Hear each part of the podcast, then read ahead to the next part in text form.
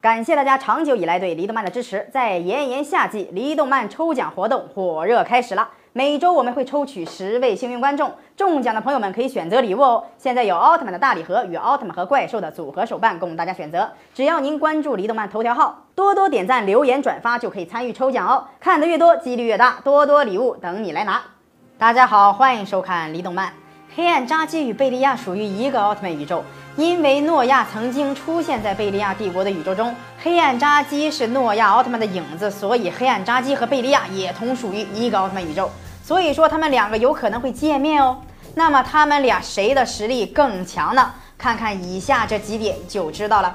一、自主意识能力，黑暗扎基是模仿诺亚奥特曼创造出来的，也就是说，其实黑暗扎基是诺亚奥特曼的复制品。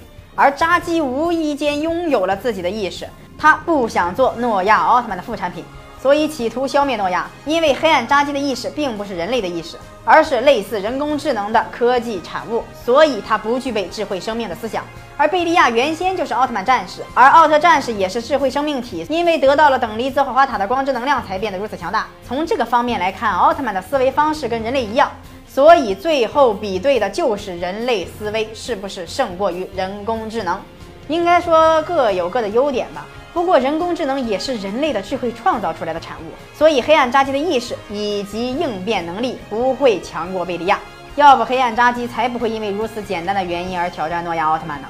二自身特殊能力，从设定中可以看得出他们之间谁强谁弱。先来看看黑暗扎基。黑暗扎基的各项数据都是按照诺亚奥特曼研究出来的，所以不可能超越诺亚奥特曼。